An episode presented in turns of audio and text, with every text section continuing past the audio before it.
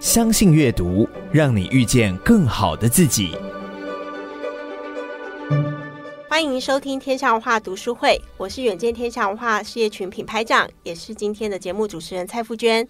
天下文化欢庆四十周年，我们会在节目里邀请各界的读书人跟我们一起推广阅读的力量。那我们今天邀请到的嘉宾是台湾知名的房仲集团台湾房屋的彭培业总裁，总裁好。是，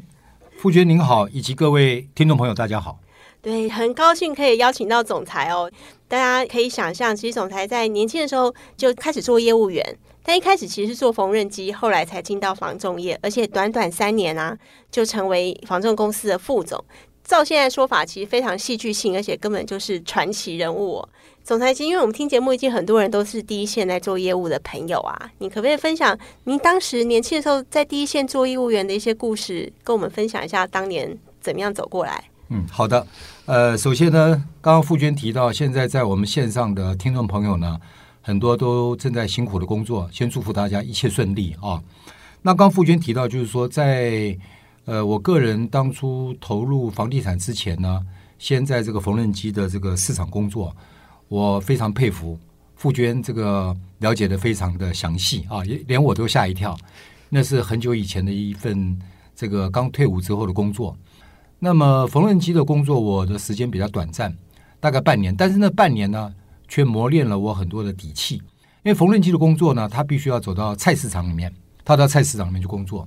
因为菜市场大部分都是婆婆妈妈嘛，买菜啊，而且在那样子一个年代，大概在差不多呃三十五年前呢，事实上不像现在科技那么发达，可以做很多的呃这种所谓的车边缝制啊，甚至现在大概很少用缝纫机，因为现在成衣、衬衫哦、西装外套都非常便宜了哦，都规模化了，所以在那个时候的这个手工的情况之下呢。你就必须要到这个菜市场里面呢，去接触这个婆婆妈妈，接触市场，然后要秀给他们看哦。那秀给他们看就是一种学习，去了解。那甚至你的缝纫技术呢，要远超过这些婆婆妈妈。所以因此那个时候我就也慢学到这些基本的底气。但是半年之后，我发现呢，缝纫机的金额是稍微小了一点点。对，我就发现台湾的这个房地产的住宅呢有一定的需求。那个时候看的大部分都是四楼公寓，我就觉得说，呃，四楼公寓之外，随着国外的这种工艺、工人的工、艺术的艺啦，这种进步，应该有更好的建筑。那我本身对这个房子呢，呃，也蛮感兴趣，因为以前家里面的这个环境也就是普通嘛，所以住的就会觉得说，这种空间也是有需要能够再变大的这种需求。也因此呢，我就投入了房地产，嗯就开始我房地产的生涯。是哇，诶，所以其实我觉得，刚短短一句话里面，我就发现总裁是一个一直在思考的人。你就在想说，诶，一样要做业务，那我我怎么去找一个量体，甚至发展前景更大是的嗯所以你进了房仲业，而且你刚进房仲业那个年代，应该也是房仲业刚兴起的是时候。那您回想一下，还记得那种时候卖出第一栋房子的感动吗？ 哦，很有趣啊、傅娟，您今天问我说卖第一栋房子，其实你没有问我，我平常也会想到这件事情。嗯，我卖的第一栋房子是永远记得的。那这个第一个就是莫忘初衷嘛，哦，对，呃，不管我们现在在一个什么样的职务，我们都觉得是想帮助更多的人成功。嗯，那我现在想帮助更多人成功，那就是要莫忘初衷，这第一个。对，那能够用同理心，嗯，那尤其看到很多年轻人都是用同理心的感受，他也是很认真的，嗯对他也需要有未来哦，是，去关心他们，所以也秉持这样的心情呢来经营我的事业。嗯，那当初卖第一栋房子呢，其实是在新店啊，一嗯个哼玫瑰中国城，哦，那么一个二楼公寓，嗯二楼的公寓呢，说实在讲出来这个价格你会吓 一跳，比不上一部车子的价格，才七十五万而已，三十平哦，一平两万五千块，嗯，对。七十五万哦，现在很多七十五万，他买车子大概都 买大概车要位都买不八九起十一百万，对。，那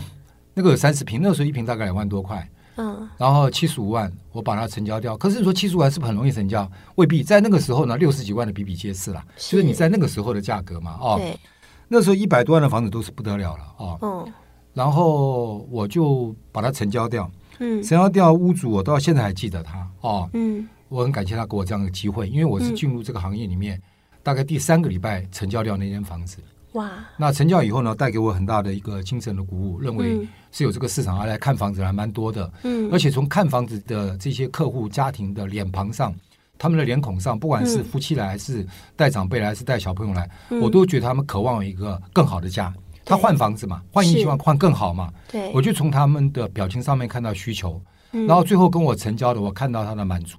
所以因此有这样的一个很好的经验之后呢，嗯更使我奠定我在这个市场上呢更努力。嗯那当然，刚刚这个傅娟您刚刚有问到，那怎么样变成一个传奇也好，或者变成一个很努力的业务也好，我都不敢当。嗯但是我深刻的记得，我倒是用一句话来分享，嗯我在整个业务的生涯过程当中，我大概都是看到百分之四十九的机会，就用百分之百的执行力来做这件事情。嗯哼，哦，这我觉得我回忆起来应该是这样子。呃，我记得如果谈辛苦，有一次我是从忠孝东，那时候我办公室在忠孝东路公司，是我还在当这个经纪人员。是，那正好有一个房子呢，就是在这个延吉街，嗯忠孝东路旁边一个延吉街。然后屋主呢是他是这个空的，但他是住在宜兰。哦，那那个时候我也没有什么车子，也没有什么雪隧的汽车可以开对，，我也没有向别人借车子，我就骑一部摩托车呢，走过这个拐九万九万十八八拐，对对对，走北一要从平陵对，从平陵那边就骑过去。嗯那很多人觉得很辛苦，我觉得是不会。一方面领略风情嘛，哦，嗯二方面呢就是觉得有个目标，嗯，那当然一定会骑到嘛，哦，对，那三方面就会觉得说我在考验自己的耐力。那也就是嗯哼我看到四十九趴的机会呢，就有百分之百执行力。嗯那当然去了之后，屋主也很感动。经过交谈之后，他也愿意把延吉街原在延吉街的房子呢，委呃托交管来给处理。对那后来也帮他成交，哇嗯那他也觉得非常的开心。我就觉得这样子一个、呃努力。对我来讲也是一个深刻的记忆，因为你现在不可能骑摩托车骑到那么远的地方去 了，你现在走对雪隧塞车都会觉得很麻烦呢， 是，对不对？何况骑摩托车到那边，嗯我就觉得在那样的时间跟空间里面，嗯，我觉得也是一种学习。是的，我我觉得有时候您现在事业有成，回去那不看敢那当个，我我觉得那种感动，其实就像我们有时候觉得啊，自己走过的路，我们知道自己走过那个路，其实是是很很感动。但我觉得很特别，是你现在把这个心啊，因为你现在要培育更多年轻的是业务员，然后其实台湾房屋是房仲业里面非常知名的幸福企业，而且很愿意投资在员工身上。但是就像我们会前请教的，其实房仲业也是流动率很高的。是哎，您这样这不投可否资认，，你不怕说都丢到水里嘛？可能投资一百个，最后只留下来剩下十个，你怎么会愿意花这么多力气在哦教育训练上？傅园讲的问题非常好，表示你很了解房仲业，因为嗯其实业务的工作本身就有流动性。对，那尤其是房地产的业务工作，它是高难度。嗯，为什么？么高难度呢？它不但要去面临它同业的竞争，也要对面临客户的竞争，因对为客户自己也可以买屋卖屋嘛。对啊，但保险的话，你今天到机场保险，嗯，坦白讲，你就是必须要跟保险公司保险嘛，对，你不可能说我跟我自己保个险我就上飞机了，是啊，然后或跟姐姐妹妹保个险。嗯，那房地产的话是屋主可以自己买卖的，对，所以他面临他跟同业要竞争，嗯，他跟客户要竞争，嗯是吧？啊、嗯所以因此呢，你看我能够这样回答，我对这个行业是非常了解，非常通是透。好，是，那我为什么愿意做这样一个大量的投资呢？我有两个出发点，因嗯，为你讲幸福企业，幸福企业不是给他多少钱，嗯给他多少的月饼文旦哦对，嗯那个是必备的，那是一个礼貌，是你给他的礼貌，对，给他一份薪资，对给他一个工作，嗯是一个礼貌。但是幸福企业，我的解读是说，嗯假如他在整个工作的过程当中，嗯，它能够去保护消费者，没有给消费者带来买到海砂屋、买到辐射屋这种危险、这种法律的争议。嗯，它不但消费者有幸福感对，它是自己也没有争议的问题。对，它可以永续走在一条健康康庄的大道上面，嗯，去持续他的工作，对累积他的成就感。是，那所以呢，呃，我就愿意呢投资，像比如说在这个去年疫情非常严峻的时候，嗯我们就透过这个公司的这个会议，我们就投资了一亿的相关的这个金额呢，嗯，来做这个情境训练，哦怎么样让这个新的学员嗯他去认识辐射屋、海沙屋，避免把这个东西交易出去。是，我想现在线上听众的很多朋友，嗯你一定听过海沙屋，但你不见得有真的看过海沙对屋。啊，看也你认不可能出买来过，海沙 屋，但你买你之前没有经过这样训练，你就买到嗯了。对，所以因此呢，我是愿意把这个训练呢，让他们觉得幸福，因为嗯，有专业就得到幸福嘛。对，那另外一点，您刚刚问的非常好，那我担不担心他们离职呢？嗯其实呢，这个不在我考虑，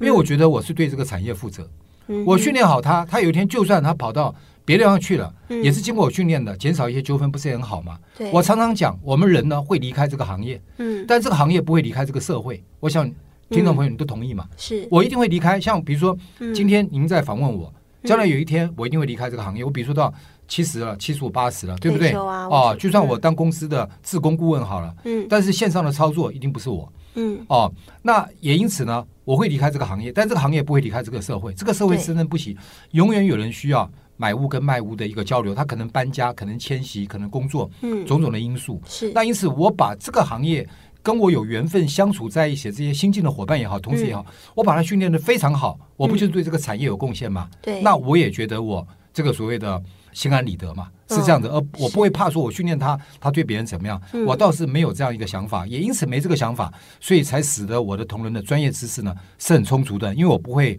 有什么隐藏版不会的，对这方面倒是康庄大道，是的，而且我觉得让员工工作心安理得，他很正派的在卖房子。是我看之前有份资料说，您都期许你的员工是个知识的中介。啊，非常好，对，对，您知识您很知识看房重仲知识这件事情。对对对对，因为房屋买卖太复杂了。对对，你你要不要跟我们多说明一下有什么可能的陷阱，也跟听众朋友就是分享您这房仲老兵怎么思考这件事情哦？就是说，为什么知识在房屋买卖这件事情上这么关键？像比如说知识中介领域非常广泛的啊、嗯，那么简单的讲，就是让它专业。好，那现在房地产是个很复杂的东西，从它的这个坐向、格局、嗯楼层，比如说最近地震很多，对啊，那你要知道它的耐震的这个系数，结构它的楼高嗯，它的地下室有几层，对不对嗯哦？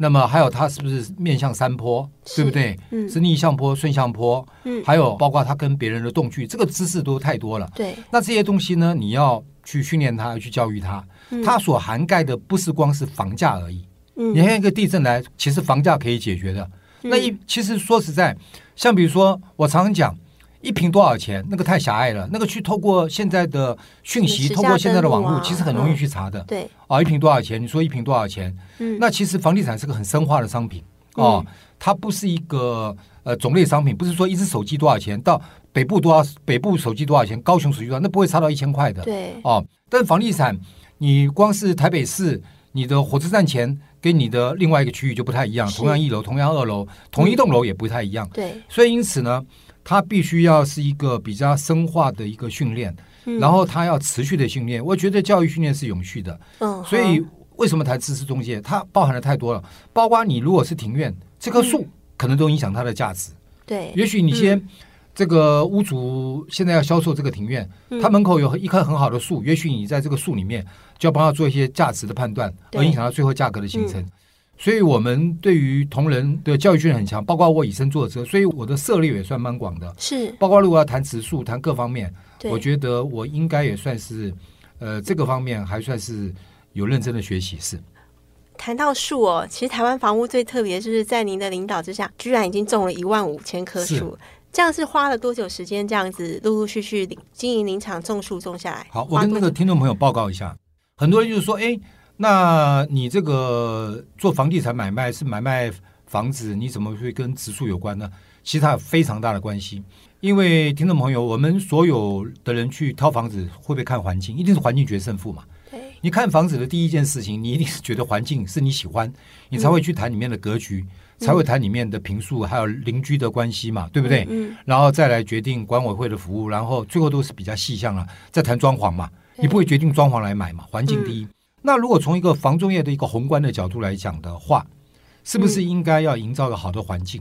嗯如果大环境好了，你是不是对每一个买屋者都有所贡献？嗯所以我们就有开始在十年前就有植树的一个概念啊，植哼，树哦，十年了，因为很多地方环境不好，它比如说以前在一些高速公路的土石流也好，或者说一些社区的崩塌也好，其实都是跟环境有关。嗯，那我们再如果讲细一点，PM 二点五也是跟环境有关嘛，嗯对不对？嗯比如说空污非常严重，那你把这个空污严重的房子卖给了这边明明有工厂在后面，嗯对不对？那客户你叫他半夜来看房子，他也搞不清楚那个晚上的排的黑烟，他也看不到，对糊里糊涂给你下定金买了，结果住一家人住在那边之后后悔，然后肺腺癌，那也不对啊，嗯是是不是？是，所以我觉得，呃，树木也树人，也因此呢，我在十年前开始就觉得 PM 二点五蛮严重的。哦我们一吼方面呢，就整个台湾的环境，是我们广植树、广造林，是略尽这个社会的这个责任，这跟嗯 ESG 也有关系嘛？对哦，那么第二方面呢，在种树的过程当中，你会觉得可以培养一种耐心，因为嗯树的东西一一种就是要几十年，对，你不可能我今天种树，明天就去卖掉，怎么可能呢？是不可能的事情，那树还是原样嘛？对是不是你还要浇水啊，还要灌溉？对所以也就是说，在一个等待的过程当中，培养我作为一个 CEO，嗯能够把事情看得非常长远。所以因此呢，因为我种树之后，我事情看得都比较远，我发现有这个好处。哦，我十年前种树，我把事情看得很远，是，嗯所以你才有没有发现？刚才我前面回答说，去年疫情这么严峻，对我绝对不会疫情当下我做什么，而是我在思考疫情结束以后，我的同仁对于这种情嗯境的训练能不能更强，对，能不能对预防海砂屋、预防辐射屋、嗯预防渗漏水屋的这个角度能够更宏观？哇，这个是这个角度。你疫情当下能做的，就鼓励大家打疫苗嘛。嗯对，好，那讲鼓励大家打疫苗，你说我们幸福企业那时候去年七八月。政府准备要开放打疫苗的时候，嗯有很多人是比较不太打疫苗哎啊，怕怕的对或者希望自然疗法。当然，我们两者都尊重。可是那时候我鼓励同仁，你只要去打疫苗，你不要怕那一针，嗯我就给你一万块奖金。哇为什么呢？那时候我要保障客户，嗯我也保障员工。是，你不是一万，我不是三五人打，我上千人打啊、对，我就拨了一个预算，嗯也跟我财务处沟通。财务处说：“哎，要给那么多吗？是不是打个疫苗给他三千块？”我说：“不要，嗯一万块，中场之家必有勇夫。打完之后让他去吃牛 排，对不对？让他每还天补泡充星巴营克养，嗯每天早上喝一杯咖 啡，对不对？这个他就可以弥补他那一阵的痛苦了。对，那这个就是我从一个当下疫情，你只是做那些事情，嗯，可是我把他们的情境训练整个基地整个完成，对那是我表示看得远。那这些都是呢，我种树的一些心得跟概念。嗯，为什么当下我会处理？因为你种树当下也很重要啊。对，你的树根没有处理好，你的土壤没有弄好，对，你一个礼拜就挂掉了。是所以种树植树是培养你当下的那个专业也好，还是当下的爱心也好，嗯你怎么覆土，怎么培土，对不对？对，然后事后你十年以后看到这个树是不一样的，是，对不对？它才能产生它的价值嘛。嗯哼，啊，而且种树有一个好处，树我想不娟，包括我们所有听众朋友，嗯对，树是不求回报的。对啊，你先下一个小雨，你停在树底下，树就帮你挡住了。是，你骑机车，太阳很大，你也是停在树下等呢。嗯，你汽车太阳很大，也是停在树下等。你不知道我们上个月天气非常热，对都停在树底下对。啊，对啊，但你走的时候，你会跟他说感谢多吗十块钱？？你不跟他说感谢，不就走了吗 是，对不对？你重新不会记得他。嗯各位听众朋友，我们从小到大有多少树保护了你？对你们去想一想。嗯这个时候，我们如果懂得感恩感谢的话，嗯很多树是帮助过我们的，还帮助过你谈恋爱呢。说实 在，哦，我觉得总裁很适合当台湾林务局的代言人。啊是但讲到这个哦，因为您也特别经营了一个地方哦，其实就像我们人文空间一样，有书有咖啡，但更特别的是比我们好，它是在湖光水色的地方，就有个联谊书屋在新竹，很特别哦。我们想说，诶一个房仲业为什么会去承接一个在湖边的一个老房子，是然后把它变成一个这样的咖啡馆？其实我来这边呃上这个节目啊、嗯，那我是有印象，因为我也很喜欢这里，因是为市区有市区的方便啊、是，因为当初我记得在呃之前啊、嗯在很多年前，嗯那我们也得过这个远见的这个评比的第一名，所以是那时候来颁奖，是来颁奖的时候呢，我们还被邀请过来，所以是有印象的。来这边是有一些感动的啊，好今天能够再来。市区有市区的方便，那嗯我们是在一个湖光山色旁边，嗯那为什么会成立一个涟漪书屋呢？因为既然有湖光，那你丢一颗石头下去就是涟漪嘛，叫涟嗯对漪书屋，嗯就形成一个善的种子。那呃，我是希望说，所有的阅读就是一种力量嘛对，它就是一个国家的文化竞争力嘛，嗯就像你嗯们嗯远见天下一样，文化是竞争力好。是那么呃，读者朋友只要去放一本书，因为家里面很多书他可能看过了，可能没有对时间看，对他只要放在那边呢，他就可以获得一份免费的咖啡，免费的咖啡哦他不用消费。是再获得一份免费的点心。然后走的时候呢，我还鼓励他带一本书走，让书本去旅行。那这样子一个善的一个呃行动，就可以少砍一棵树嗯哼啊，因为我不可能一直种树，因为种树要土地嘛，对你要土地要时间。对那我就希望说少砍一棵树，嗯所以也因此呢获得很好的回响哦。像这个呃平常呢都会有一些好朋友呢啊、嗯去那边看书，我希望他们徜徉在一个湖光山色当中，嗯有好的空气，是好的心情，是然后好的文化的推广力量。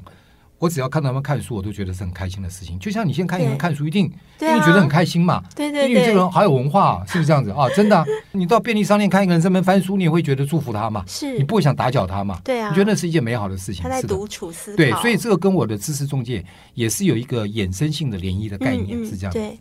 哇，总裁刚刚讲。哎，就是真的觉得在您下面工作的同仁啊，其实每天如果有机会听到您这些观点思考，就对他讲是个很大员工福利了。呃，福利其实如果具体讲讲不完啦，不要说疫苗奖金、疫苗保险，这个钱都是公司出的啊、嗯，然后还有包含了，比如说，呃，我参考过德国，是德国是一个很先进的欧洲国家嘛，哦，对，然后你看，我们很多工艺品来自于德国的很多，对哦。对对，然后再来就是他们很重视家庭的一个关系，是然后每个礼拜三下午呢，上到中午十二点就下班了。是，那我在我的台湾房我也有实施这样一个制度对哦，不管是业务单位，你看一般人老板会说，业务员就是你拼命去工作，你赶快去跟你客户多签两个 case，多签两个单。对我觉得生意是做不完的啦，哦。嗯那要给他们适度的那种尊重跟休闲的空间，嗯所以上到礼拜三中午呢，我都会呃给他们叫家庭日，哇德国也是这样实施对的，对上到有十二点是啊，上到十二点啊。那当然，德国是一个月的四个礼拜，每个礼拜三就让他们下班，嗯回去可以把家事整理一下啊，对可以跟家人约一下去订个餐厅啊，五点去嗯吃个饭，就没有那么赶，不是每天那么赶，对然后做一些自己想做的事情。那当然，因为我还没有实施到每个礼拜都是，我是大概就是每个一三礼拜，嗯我是循序渐进的，对因为其实这个管理是很细密的。对你一下开始这样实施，你以后不知道该怎么给哦对。就像我们喝咖啡、喝水一样，不能一下呛到嘛。对我觉得循序渐进这个养分，因为都是从我植树的概念进来的，嗯哦嗯所以我现在就是每个月的一三礼拜啊，就是或者二四礼拜啊，让他们能够上到中午嗯啊，能够回去做个适度的休息。那或因为现在很多职业妇女家里面可能有小对朋友啊，对嗯她要互动啊，是啊，我觉得这样子是一件我也觉得蛮开心的事情，为他们高兴。对，而且我觉得您更特别是，你连他们吃的东西都考虑到了，还是盖了很多温室种蔬菜。哦，对，这个很有趣。对而且现在所谈的都不是现在做的事情，也不对啊是去年做，至少都是八年前，植树是十年前做的事嗯情，温室蔬菜是八年前，嗯，那我们就买了一块地啊对，啊投资了大概两亿下去，哇，然后买了一个大概差不多有将近了两公顷的土地，然嗯后盖了二十座的温室，每年都有将近这个呃十万斤以上的这个蔬菜的产出，嗯然后这些蔬菜都非常的好，我没有去卖掉，哼，哦，那我生产出来呢，都送给同仁嗯哦，哼，然后也送给我们一些来门市的一些客人，嗯，然后另外的两万五千斤呢，就是百分之二十五呢，送给一些弱势的育幼院的小朋友，哦，因为我觉得嗯这个就是友善土地不撒农药嘛，对，然后友善农业、是友善同仁、友善弱势，是，然后让这些小朋友在很小的时候，他就知道这个蔬菜是不撒农药的。嗯，对于他们将来整个长大以后，就有一个善的循环嘛，教育的循环。我想的比较远了、哦。是，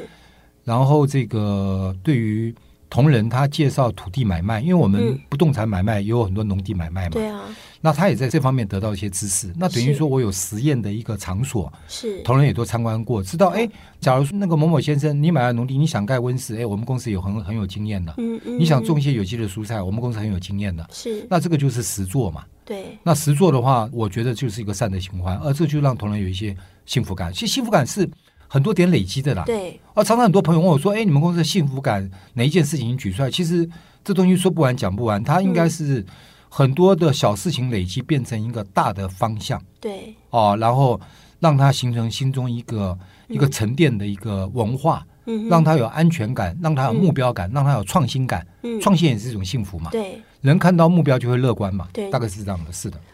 哇，所以其实总裁刚刚讲的事情都是十年八年，然后我们发现 ESG 是今年才变成某个显学，您是更早就开始做，而对且对，ESG 大概这一两年啊嗯，显学，因为谈这个依旧谈的就是所谓的环境嘛，因是为环境真的不好嘛。你看对，我们现在当然台湾风调雨顺，真的很感谢啊。嗯，那台风呃没有进来，但是却带来了丰富的这个雨水啊，对，嗯解决了我们的这个干旱的确实危机，，我觉得非常的高兴，非常庆幸啊啊。嗯，那嗯但你看欧洲像这个对，呃一些意大利这些国际嗯主要的著名的河流，像莱茵河啊这些。是，它这些河流干旱的情况，就会影响到农作物的运输生产，对因为它运不出来了，是，机械啊这些东西，因为它肩负了一种运输的功能嘛，哦，对，那这些问题的产生，其实现在地球村的概念，牵一发动全身嘛，是，你的东西就会变贵嘛，对不对对？啊，现在通膨啊没有人可以自绝于嗯，这个国家与国家之外，对，所以也因此呢，这个全球呼吁就是环境嘛，是，那 S 讲的就是所谓的社会嘛，那社会其社实会主角就是人嘛，对，人是社会灵魂人物嘛，啊。嗯，所以我们就呃广泛的这个友善实书也好，植对树造林也好，是就人为主角。是，那其实就是公司治理嘛。对，那公司治理，那我们有一个更创新的事情，就是说、嗯我们又看到高龄化了。对，我们是所有呃房地产业、房仲业一般停留的观点是说，你就是买屋卖屋嘛，对你，就是介绍个房子给我认识一下嘛，是丢一些讯息给我嘛。是，房地产当然就是讯息产业了哦嗯对，呃，丢平数啊，丢价格了哦。嗯，那当然，知识中介就是预防一些交易的纠纷嘛哦。对，那不要买到辐射或海沙屋。但是我们进一步从房地产的讯息产业，我们公司的能力已经进行到大型土地的开发、嗯营造工程、嗯医学护理、温泉开发。嗯，那我们就追随了这个二零二五年即将来到的六十五岁以上，号称四百万人以上的人口，超高也龄就是说，走在街上每对五点五个人就有一个是六十五岁。是那面临这样一个高龄化，他们需求什么呢？他们需求什么样一个呃更好的这个住宅呢？嗯需要一个什么样更好的养生宅呢？是我觉得我们就开发了新一代的第五代的健康宅，这跟公司治理也是有密切的关系，表示我们有这方面能力。哦，那这段就是我们待会下半段要特别请教总裁的部分。那我们现在先休息一下。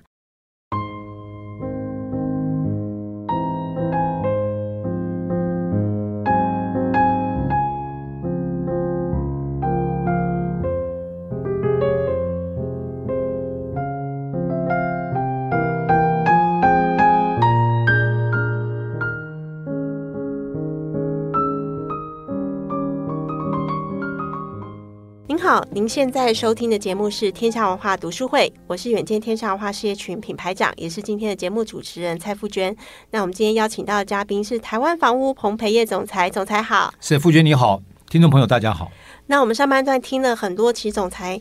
很有远见的一些事例，就是比如说他不管是当业务，看到四十九分的机会就百分之百去投入，或是是说十年前、八年前就开始投入 ESG 的很多经营，那时候都还没有 ESG 这个名词的时候是，他就已经就在做了。那现在总裁更有远见，开始投入的是长照，因为其实我相信他们房中业者一定也看到很多家庭都有要照顾高龄父母的需求哦。那您一定也观察到这个社会的趋势，您觉得现在长照这个一定有挑战，但是一定也有机会。您觉得企业界可以在长照做些什么？好，那简单的讲啊，长照就是长期照护。对，那一个人如果需要被长期照护，坦白讲，被照顾者跟照顾者都蛮辛苦的。是，像您那么健康，你说需要被长期照顾吗？嗯我希望永远不要。对，你看我们最近的新闻是，啊，英国女王驾对崩，啊，对，她九月九号驾崩，嗯，六号左右还可以出来，啊哦还去接见她的对新任的首相对，啊，这个特拉斯。对，那表示她卧床的时间呢，大概就两三天。嗯，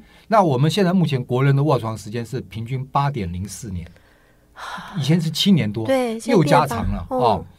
所以我曾经呼吁过，而且他在九月三号、四号呢，嗯他还接见英国的主教，跟他一起共进午餐跟晚餐。哇，那你想想看，这就是所谓的活药老化对哦。当然，他有三要件。那很多人会讲说：“哦，我不是女王。”当然，你不是女王，对，但是你自己可以把自己变得更好。嗯，它是这个三个要件，第一个呢就是环境，环境要对；对，第二个呢食物要对嗯啊、哦第三个呢就是这个嗯要有社群的连接。哼，嗯，环境、食物跟社群的连接，对社群的连接是啊、哦那么，所以呢，我们当然是呃说最好的长照就是不要长照对，啊、哦因为长照给家庭、给社会、给国家的财政带来非常大的压力。那么过去叫做所谓的传统医疗，嗯我们人不舒服了，耳鼻喉科耳朵不舒服了，嗯去找个耳朵鼻喉科看看，嗯，到外面找个诊所，对，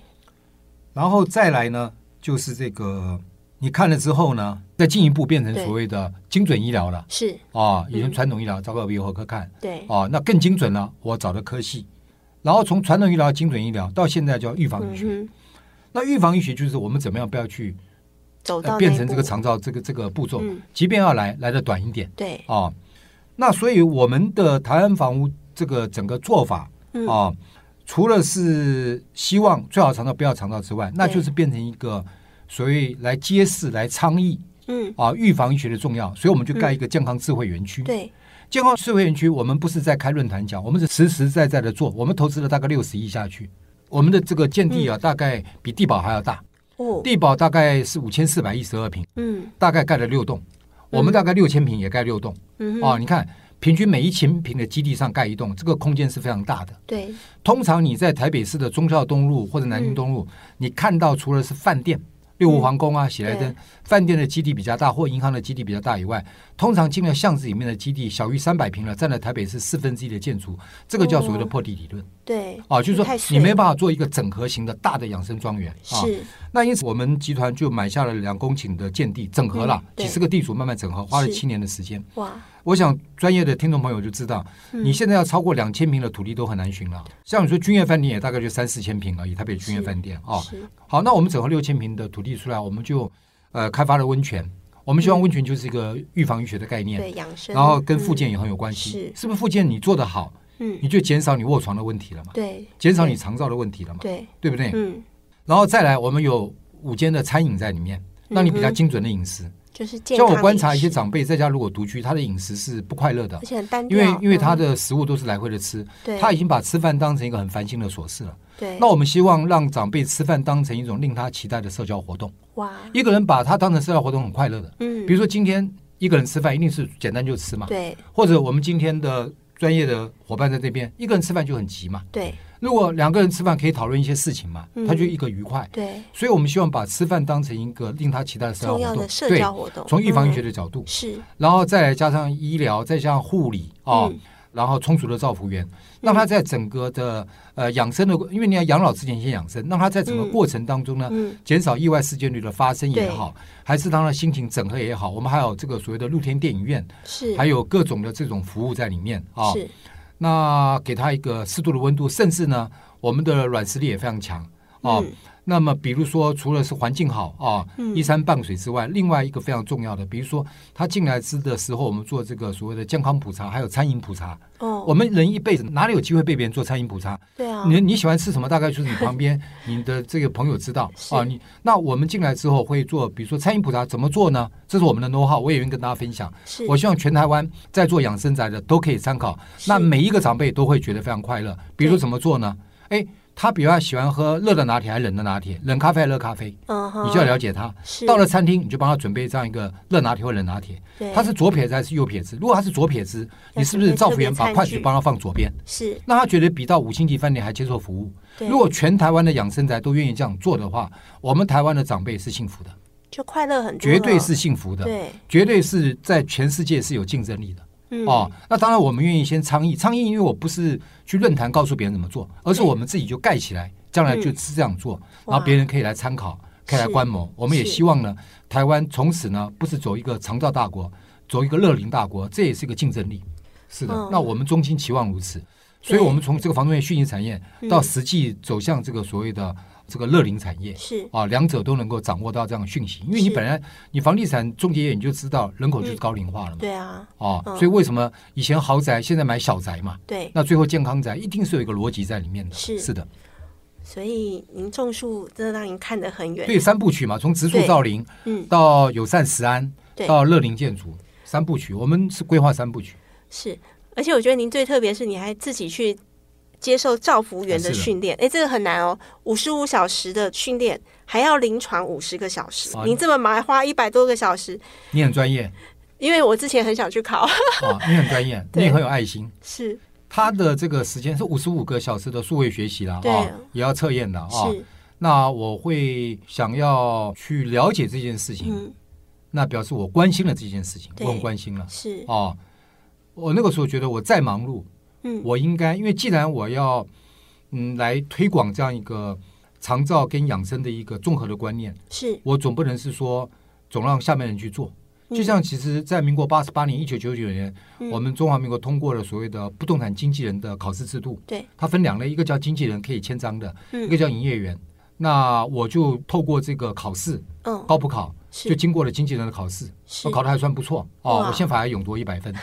因为压力很大，你没有考一对啊百分，同对啊事也对啊笑你啊，啊同事也笑你怎么九十八点五分，嗯 那我考到一百分，表示我比那个出题的委员还要强啊，对啊一，百分你嘛，会了都啊，会了，对，那也就是说我是印证我刚刚讲，我看到四十九趴的机会，百分百的执行力，嗯所以坐在您前面的傅兄，我是一百分宪法的勇夺者啊，哇，所以你问我那宪宪法里面，我都非常清楚的，天啊，能考到一百分去是高普考，这个不是容易的事情，对，所以我到现在为止还会记得那些条文。哇，啊，对，好，那我现在谈回来就是说，这个造福员后来除了嗯学科，另外还有术科。对，术科坦白讲，那我也心里有准备，因为我曾经也看过一些安养中心、护理之家。嗯对，坦白讲，你去看一看，你就待不住，就想是走，因为那是一个比较有压力的地方啊。就没有嗯我不敢说是负面情绪，但是有压力是啊。但是我用我的正能量来克服。是那我去跟他们相处啊，嗯老人家你可能要拍背啊，然嗯后让他舒缓啊，对，你要喂食啊。我还记是得我帮老人家喂食，我看他的眼神看着我，嗯然后我也看着他，他似乎想跟我说什么，嗯但我喂食完之后，他点点头，然后我帮他嘴角擦干净，嗯，然后我觉得就是说我虽然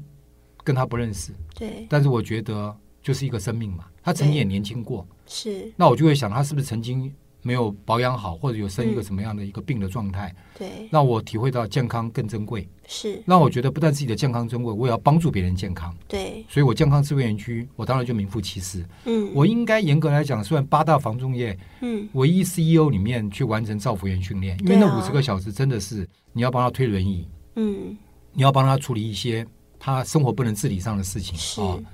那这些都是要有一些自己的态度对，跟自己的关怀面去做，所以嗯我真的是很钦佩那些以这个为置业、为事业、为职业的嗯这些正在线上的护理工作人员啊，对这些人我是很钦佩的，因为他是每天就要进那个地方对，嗯啊，然后帮这些长辈要去换尿片，要做很多的事情，对，而且这些长辈有时候也会有一些情绪他，会请，嗯，对所以啊嗯我是很钦佩他们的啊。然后我也觉得这是应该台湾在面临这样一个高龄化的时候呢，嗯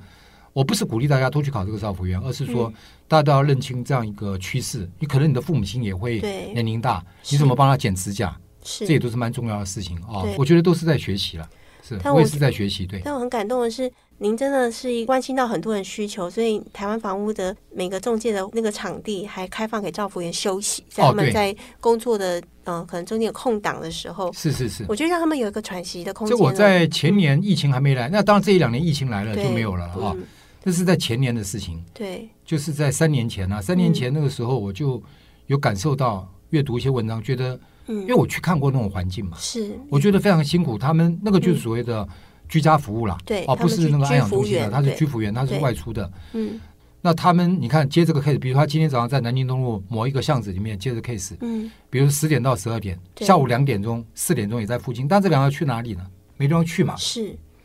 这两个小时呢，空间他们能去哪里？我也是嗯觉得，嗯嗯，所以我现在讲起来是非常替他们，他们很觉辛苦得他们是很很辛苦的。对那两个小时，他不可能回到公司里面去，他也没有公司，他家对可能住在别的地方，对他是那种嗯就是外出嘛，对，所以我就觉得门市可以让他们休息，嗯让他们吃饭，嗯让他们休息，是这样的，培养更好的体力。所以我，我觉得就是台湾房屋以它，呃因为刚好中介有很多地利的方便，是然啊，后提巷供道很嘛，嗯对，提供啊很街头多巷尾，街头巷尾、街坊邻是居，是然是后把照服员也当成自己的家人，让他们对，有个没地错，啊方，同理心啦，对他能够去帮别人服务，他也是要有同理心嘛，对，一定吧，对不然他帮一个啊，一莫进不相去认帮的别人卧，嗯床的这样去服务，对，同理心，那我们也用同理心，是我啊，觉得同理心了，对，所以我觉得这种同理心其实真的很需要培养。其实大家都有，只需要被触发哦。其实总裁真的是一个，你一直非常强调知识，所以也希望自己的员工是很好的知识中介。所以阅读是一个最重要知识的来源哦。那我们这次天下文化相信阅读计划，很高兴得到台湾房屋的认同跟支持。那如果推荐一两本天下文化的书，总裁会推荐什么书给大家呢？我觉得《奇迹》这本书相当不错哦，他是一个美国的神经的一个解剖学家啊，他过去本身就有中风过的嗯一对，些他经做验了过啊。对我觉得这本书相当不错的啊，是也蛮隽永的啊。对，那就是这个杰克泰勒写的一本书。那另外一本书呢，嗯大概是我呃前段时间有在看的，就是《与成功有约》。是，那这本书呢也畅销到五十万本以上啊，对据我对了解啊，是它可以培养一些高效率的好的七个习惯。我觉得读者可以去把这两本书啊，好好去了解一下，都会有帮助的。是的，对，我觉得其实总裁刚刚讲很多事情，跟与成功有约里面有一个概念叫以终为始，你先想到最后要做什么，现在开始做。所以我觉得很多概念真的跟总裁在推动的事情非常非常的像哦。那您觉得这个行业啊，最让人家骄傲的特质是什么？可以支持一个人这样子一辈子，然后很正直的走在房仲这条路上？我觉得第一个呢，就是要嗯同理心，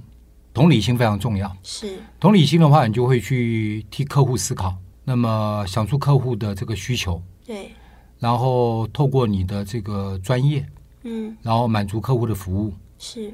然后你在里面就会追求到你专业上的成就感嗯，啊，以及让客户体验你优质的服务。嗯哼我觉得这是在整个服务的过程当中，嗯它非常重要的一些基础跟核心价值，你才能走得长久。嗯，因为我常常跟很多朋友分享，我们不会卖一间房你就致富的。对，如果卖一间房致富的话，那就是做差价 了嘛，做差价也不行嘛。对啊那所以因此呢，就是要长长久久的走在累积财富的康庄大道上面，嗯你要持续的成交下去，嗯你要持续的服务下去，嗯在这个行业里面建立起你的好的口碑嗯，啊。那第二个呢，这个产业呢，随时也在创新，因嗯，为产品在创新。对，那么它随时创新，为什么连利率都在创新？嗯啊哼，对，它这个时高时低，是，那政策也在变化，对，所以房地产它虽然是一个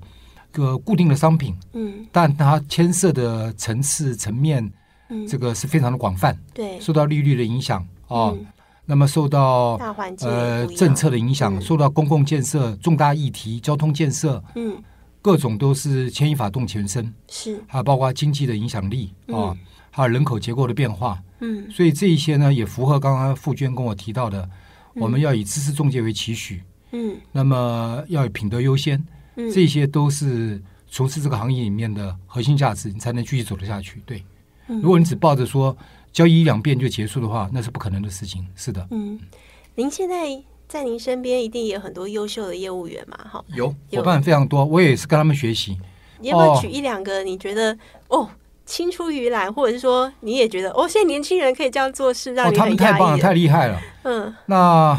你看，讲到他们，我就喜上眉梢，因为我觉得跟他们能够成为同事也是我的光荣。我其中有一个同事啊，姓杨，我名字都可以讲下去，杨佩龙啊。嗯那现在已经是我的呃一个业务区里面一个四维店的店长啊，非常优秀，嗯是一个女生。她在还没有当主管前呢，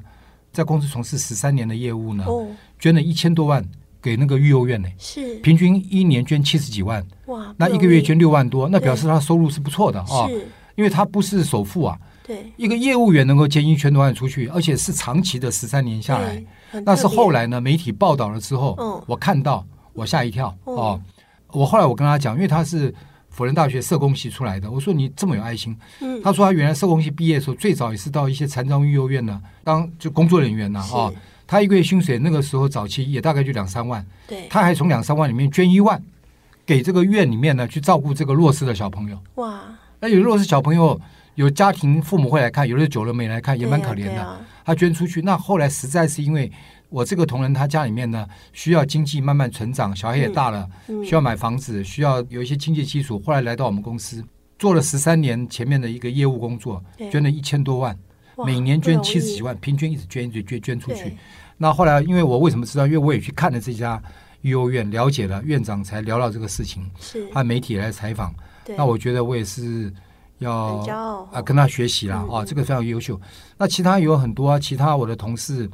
如果只讲一两个名字，其他同事可能听了不开心 了，其他我就不提了。但很多了啊，嗯很多都是值得我学，有很多男生啊、女生都值得我，他们都非常优秀。我会特别提他，是因为他在我们公司就是所谓的台湾房屋的公益天使，哦他到现在当了店长，还持续嗯一直在做公益。嗯哦，我觉得这个是了不起的精神，就是对嗯也就是说，他也莫忘初衷。那其他同事也都非常优秀，对不管是在业务的服务上，嗯啊、绩效的考核上，嗯啊、还是这个这个领导团队上面，我都觉嗯得他们都是非常优秀的。我也很荣幸跟他们成为同事。总裁，那现在的年轻人啊，跟您当初出社会的时候，当然环境变化很大了，是，但是一定有一些特质，比如说要成功的特质是不变的。您会给现在的年轻人什么样的建议？不管他做哪一个行业，您觉得有没有什么广泛的建议？就是比较一般性的，尤其是符合现在这个时代。不要觉得你们这种苦干实干日子过去了，我们现在就是开学岁啊，谁要骑机车，对不对？是，他们的环境跟我们不一样。是啊那是啊你对，您会但是我给嗯觉得万变不离其宗啊啊，要专注啦。我觉得行行出状元，专注嗯啊，因为专注的话，你就会有专业的形象。嗯其实一个人有没有专业的形象，从他工作的态度当中就可以感觉得出来了，是你就会被别人欣赏嘛，是，你就会被别人看到嘛。对因为现在的企业主，坦白讲，呃，学历都是一个参考嘛，那会观察你这个人的举止啊，你的动作。嗯其实大概见面三分钟可以观察到一个温度了嗯啊，因为现在阅读人也是阅读的非常快嘛哦是啊。那像你们的伙伴，我觉得就是很专业嘛啊。是嗯那举止动作都可以从细节可以看得出来。我觉得第一个你要专注啊，不要好高骛远。你能够把你现在的工作做得非常专业，你就是顶尖的，嗯，你就是你就相信自己就是最棒的。哇，那你有这样一个正能量、正面的这个情绪的话呢，嗯那我相信呢，你就在你的同事的人脉、客户的人脉嗯啊，你家族的人脉，你都会获得很好的共鸣。嗯那你有这么好的共鸣，我相信你的正能量呢，就自然会有贵人相助。你每天怀抱很多负面能量，谁跟你接触啊？嗯，大家的负面能量都甩不掉了，你再甩他一点，对，何必呢？对不对是？大家都希望正面能量嘛。是，我们尽量去帮助别人，因为每个人都有一个故事，每一个人都希望让自己的故事更精彩，每一个人都有他的难处嘛。嗯我们尽量去解决别人的难处嘛，嗯，啊，然后让大家能够共好嘛，是这样的。今天时间真的太短了哦，其实总裁根本就是一本百科全我书，哦不敢当，尤其总裁谈到从树这件事情开始谈起，看到那个时间的纵深，很令人感动。对是的，也很谢有谢你智慧。那我们节目就到这里告一段落。那也很希望下次还有机会可以听到彭总裁更多精彩跟深度的分享。那谢谢您的收听，我们今天天下文化读书会，相信阅读，让你遇到更好的自己。谢谢。好，谢谢大家，谢谢。